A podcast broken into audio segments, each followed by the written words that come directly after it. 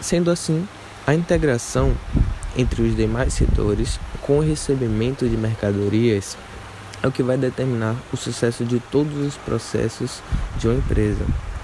Quando não se segue um método específico, as ações dos funcionários envolvidos ficam soltas.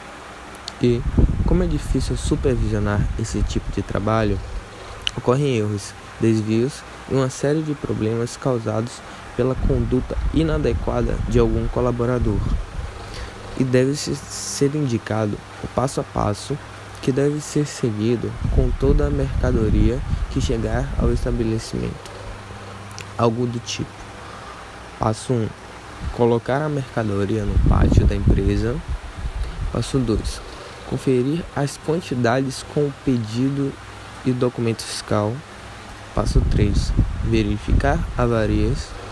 Passo 4: Lançar materiais no estoque. Passo 5: encaminhar o documento fiscal ao setor responsável.